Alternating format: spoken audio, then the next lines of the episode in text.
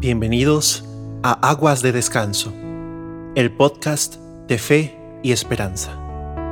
Soy Alejandro Josán y quiero compartir un momento de paz contigo, si me lo permites. Hemos sido testigos e incluso hemos vivido en carne propia las circunstancias actuales que vemos reflejadas en todo el mundo. La pandemia, la violencia, injusticia, muerte y demás acontecimientos que se vienen suscitando día a día. Hemos perdido nuestro sustento económico, hemos perdido algún familiar, vemos nuestras ciudades en llamas tanto figurativa como literalmente. Pareciese que las malas noticias no terminan de llegar e incontables son las personas afectadas por cada acción tomada por terceros o por la presencia de un microorganismo invisible. Es inevitable pensar en el fin. Quizás nuestros días están contados o al menos eso nos hacen creer. Nadie sabe ni sabrá el momento en que venga Jesucristo por segunda vez, y más bien, Él nos advirtió de los charlatanes que habrían de venir adjudicándose la autoridad suficiente para determinar una fecha de nuestro fin. No sabemos cuándo llegará ese día, pero lo que sí podemos saber y asegurar es lo siguiente. Todo lo que vivimos hoy va a terminar. La vida siempre prevalecerá sobre la muerte, esa muerte que no podrá nunca contra el amor. Y es que, como con todo lo que hemos vivido como humanidad, hoy pasamos por un periodo transitorio hacia una vida diferente, una vida mejor, tanto en lo personal como en lo colectivo. Es inevitable entonces recordar en estos tiempos la imagen del desierto para ilustrar un poco lo que estamos atravesando. La sequedad hoy se manifiesta de muchas maneras en nuestro estilo de vida, espiritual, económica, familiar, civil, moral, etc. Pero sabemos que después del desierto viene la tierra prometida. Acompáñame en este episodio especial de Aguas de Descanso a atravesar juntos este desierto.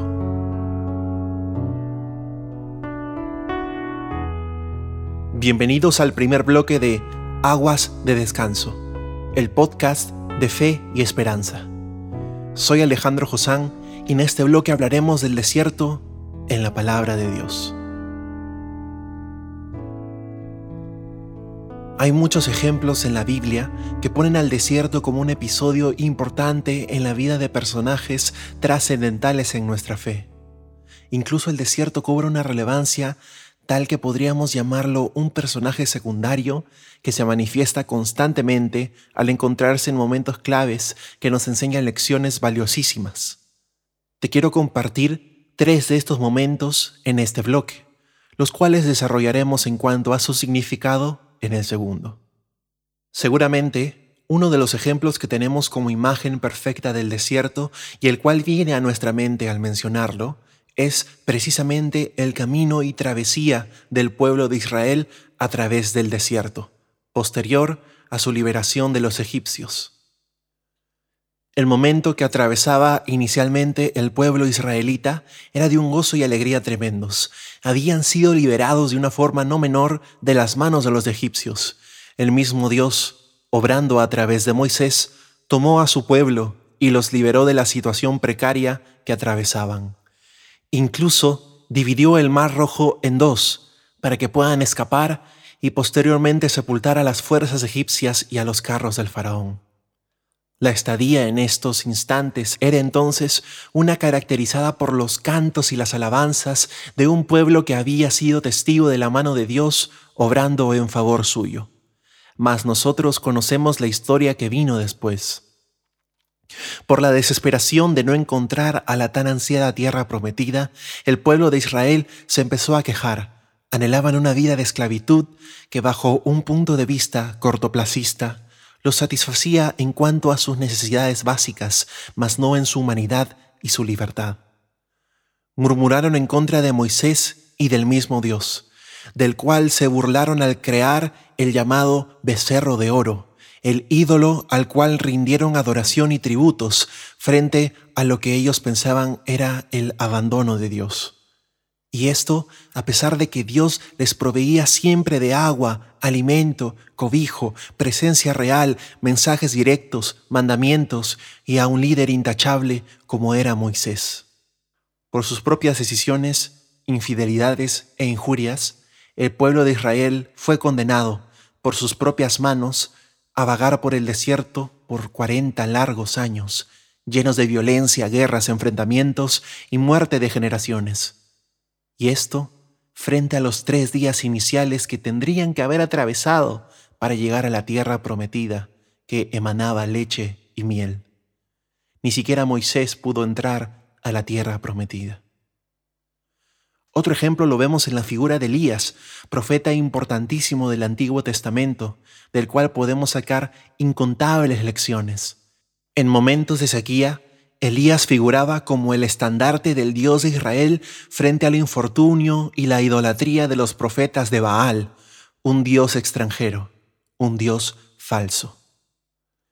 A pesar de haber demostrado de forma patente la supremacía del Dios verdadero a través del fuego del novillo en el monte Carmelo, haber acabado por la mano de Dios con la sequía, haber demostrado frente a todo el pueblo la falsa doctrina y validez de los profetas de Baal y haber ocasionado que todo el pueblo se postre con rostro en tierra para reconocer a Yahvé, la esposa del rey Ahab, Jezabel, hace su objetivo el acabar con la vida de Elías.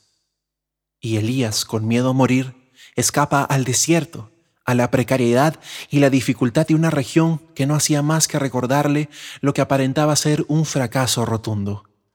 Frente a esto, cae rendido y le pide a Dios que acabe con su vida. Dios que siempre respondió a sus plegarias de forma inmediata, manda entonces a dos ángeles a que le den de comer y beber. Y con esa fuerza, por cuarenta días y cuarenta noches, se dirige al monte Horeb, Ahí todos recordaremos, de seguro, el momento en el que Elías ve a Dios presente, no en el huracán, no en el terremoto, tampoco en el fuego, sino en la suave brisa. Con esto, Elías recobró la fuerza y el ardor para regresar. Finalmente, el ejemplo más contundente y claro lo tenemos en Jesús, nuestro Señor. Previo a su misión, nuestro Señor se embarcó en una estadía en el desierto. Con ayuno y oración, Jesús estuvo cuarenta días y cuarenta noches preparándose para la misión que tanto conocemos. En el último instante, nuestro Señor sintió hambre y frente a él se le apareció el mismo demonio a tentarlo. Le tentó a hacer que las piedras se vuelvan panes para consumirlos. Le tentó a saltar del templo de Jerusalén para ser salvado por ángeles le tentó finalmente a aceptar el dominio de todos los reinos del mundo si es que tan solo se arrodillaba frente a él y le rindiese culto. A todas y cada una de las tentaciones del demonio, Jesús respondió magistral y categóricamente no. El diablo dejó solo a Jesús. Estos son los momentos que nos relatan las estadías de estos personajes en el desierto. ¿Qué significa cada uno para nosotros en el hoy que vivimos? ¿Qué relación tienen entre sí? ¿Será que estamos viviendo este desierto como una especie de castigo? Todo esto lo responderemos en el siguiente bloque. Atentos, que creo que son enseñanzas que serán valiosas para tu vida y la mía. Ya volvemos con más aguas de descanso.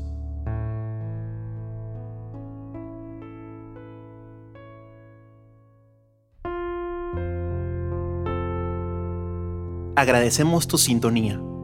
Aguas de Descanso es un podcast 100% católico que es libre y gratuito. Por tal motivo, si deseas, puedes colaborar con este proyecto y también con todas las iniciativas que yo, Alejandro Josán, realizo también en mi página personal.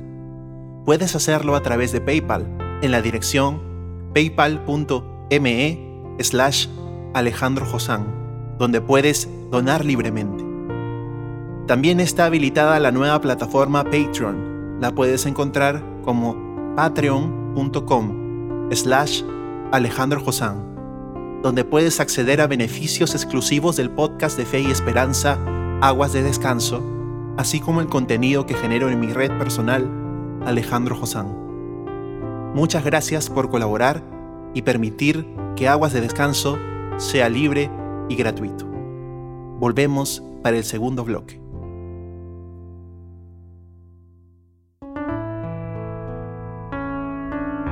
Bienvenidos a este segundo bloque de Aguas de Descanso, el podcast de fe y esperanza. Soy Alejandro Josán y en este bloque hablaremos del desierto como periodo de transición. Ya hemos mencionado y brevemente detallado selectos momentos clave de nuestra fe que involucran la presencia del desierto como circunstancia que nos habla y que nos enseña. Creo de verdad que cada uno de estos momentos que he elegido para compartir contigo pueden ayudarnos a entender y sobrellevar la situación actual que atravesamos. Para el pueblo de Israel, el camino que había dispuesto el Señor era en un inicio un camino próspero, un camino rápido que iba a llevar a los israelitas a la tierra que Dios les prometió como suya, la cual alcanzarían en solo tres días. Claramente vemos que, sin embargo, la desesperación, añoranza y desconfianza terminó envolviendo los corazones de un grupo considerable de los israelitas. Se dedicaron a renegar y a engañar a Dios a través de la idolatría. Sin embargo, Dios siempre les dio todo lo que necesitaban para avanzar, y hasta perdonaba incontables veces a su pueblo, que terminaron llegando luego de 40 años a la tierra prometida.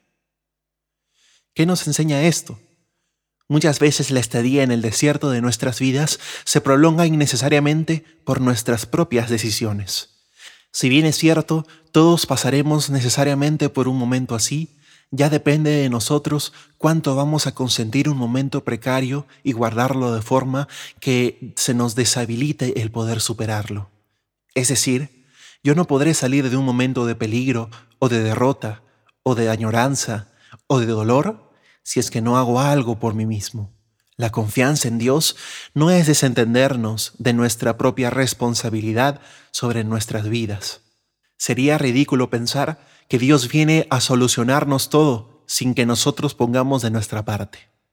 Cuando Jesús está frente a la mujer adúltera, la perdona de verdad, pero la invita a no pecar más. Y a todos nos ha pasado, y sé que para cada uno de nosotros el momento del fin de nuestra crisis o estadía prolongada en el desierto se asocia a un momento de decisión firme, impulsada por el mismo Cristo.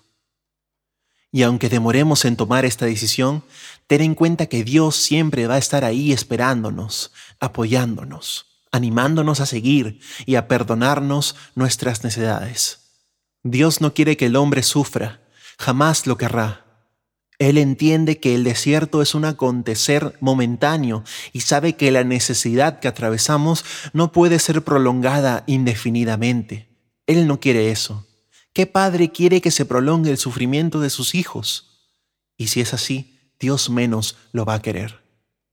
Aquí es donde entendemos que el desierto es una etapa transitoria, nos lleva a una tierra prometida de un lugar de esclavitud, a un lugar que es mejor que el Egipto que hemos dejado atrás, el desierto no es el fin, es el medio para poder mejorar.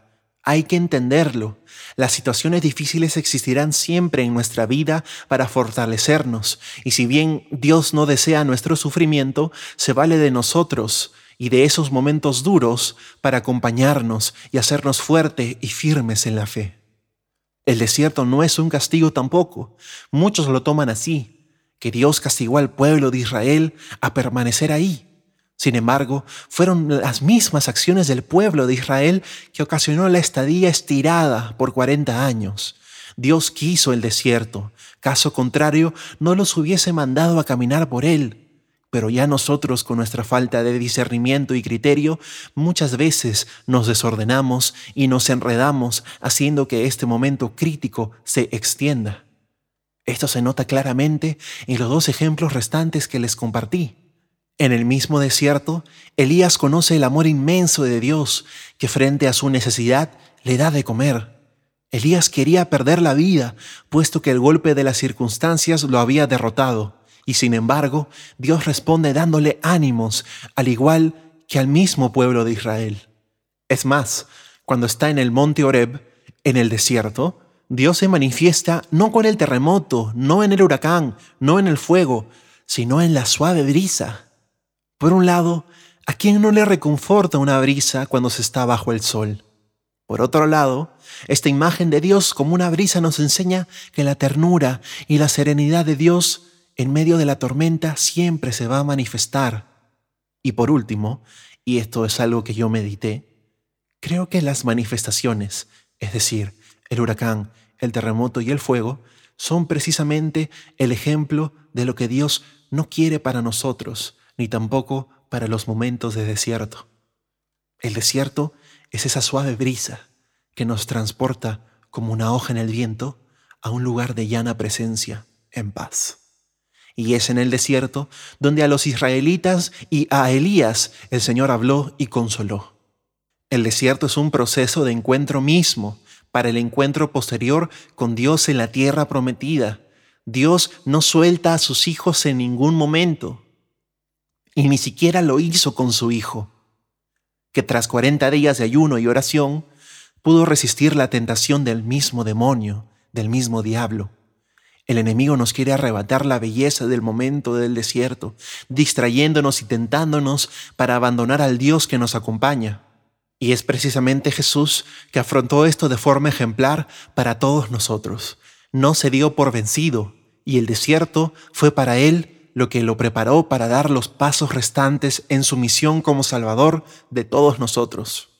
De esto entendemos que si bien es difícil, el desierto es algo necesario e inevitable que debemos pasar, como todo momento negativo o las mismas tragedias que se suscitan en nuestras vidas. No es castigo ni un acto punitivo, es bendición, es transición a algo mejor, es lo que nos hará ver la vida de forma más clara y con sentido, nos abrirá el panorama. Las pruebas son grandes, mas Dios es mucho más grande. El dolor puede ser insoportable pero no hay herida que Dios no sane. Confía en que Dios nunca te abandonará. Quiero transmitirte esto en el próximo bloque, en el que te compartiré una experiencia mía en el desierto. No te vayas a desconectar. Ya volvemos con más aguas de descanso.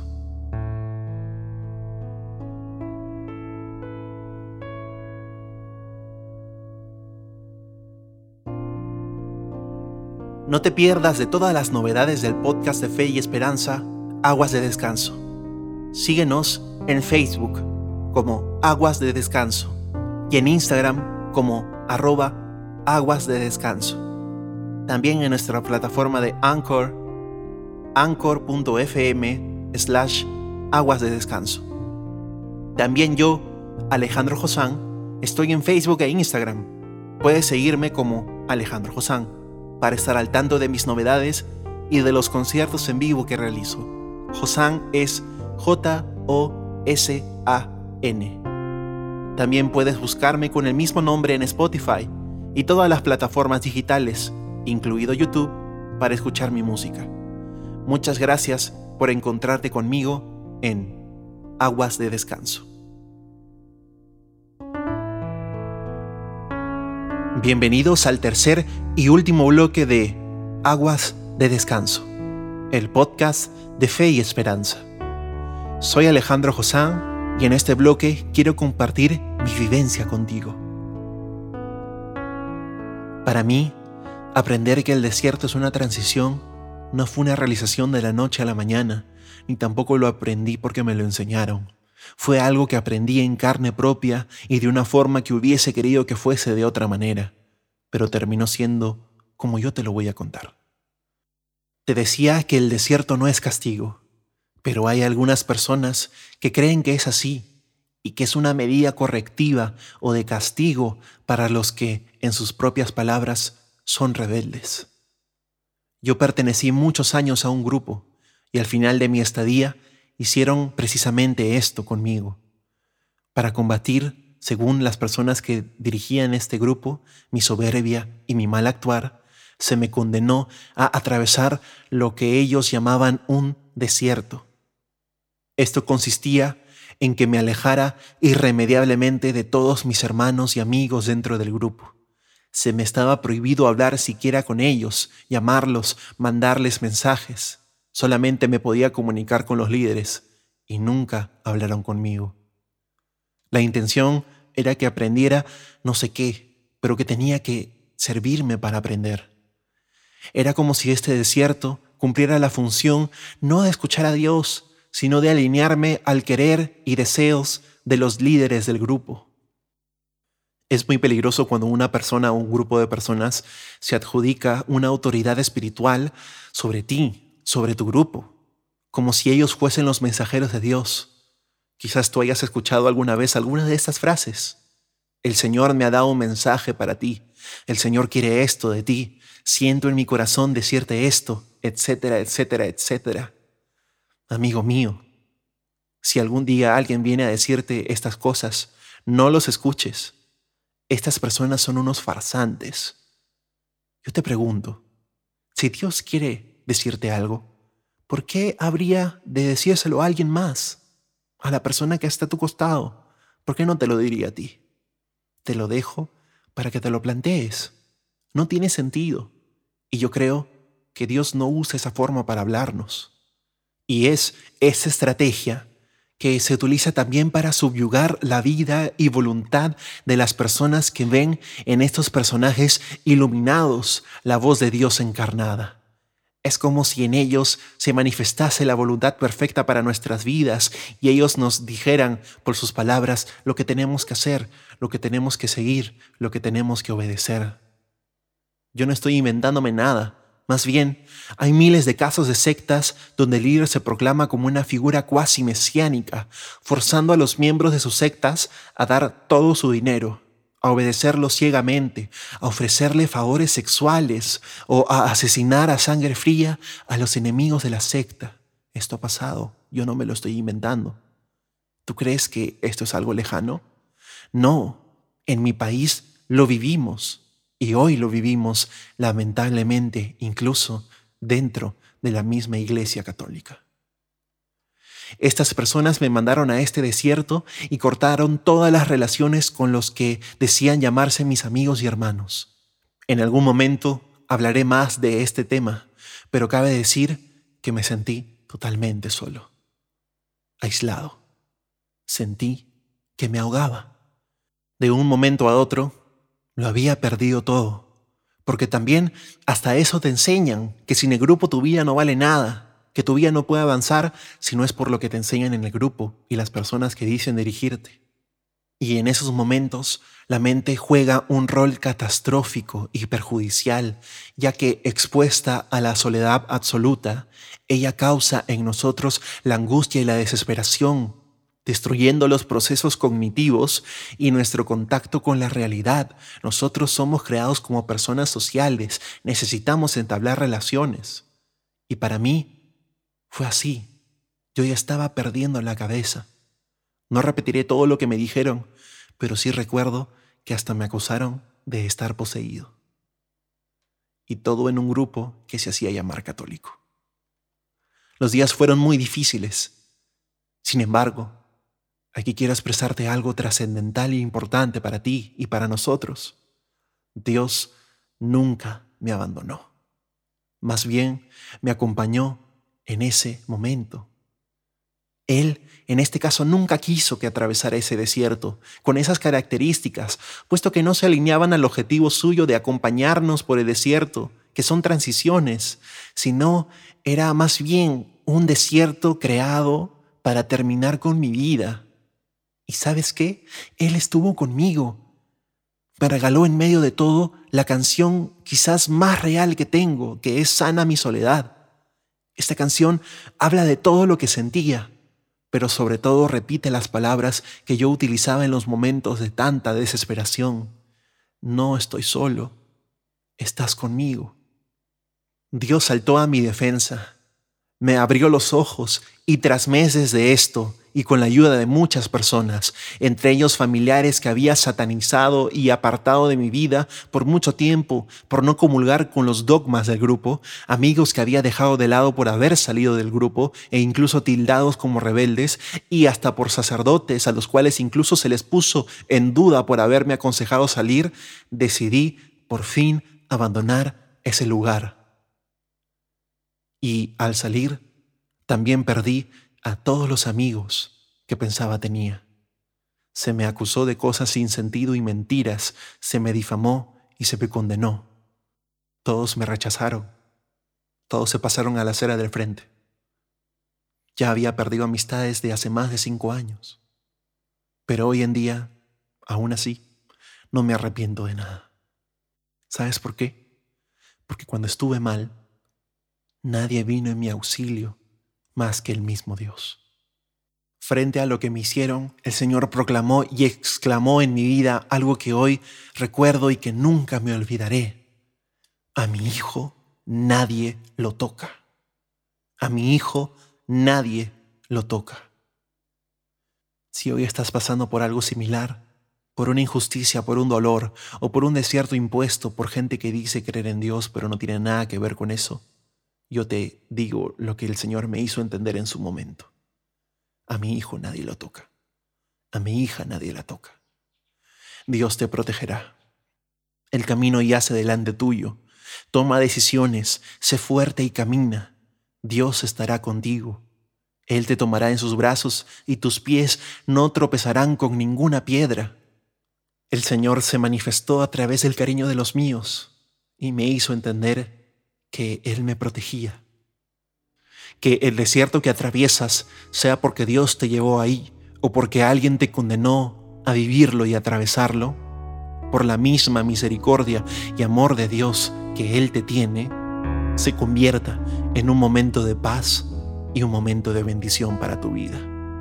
Él sabe sacar lo bueno de lo malo y nunca te hará falta su presencia. Está contigo en el desierto.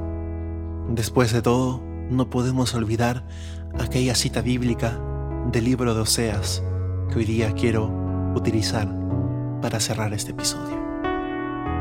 Te llevaré al desierto y te hablaré al corazón. Gracias por conectarte conmigo. No estamos solos. No estás solo. Créelo, no estás solo. Estoy contigo. Caminemos juntos por este desierto hacia las aguas de descanso. Buenas noches.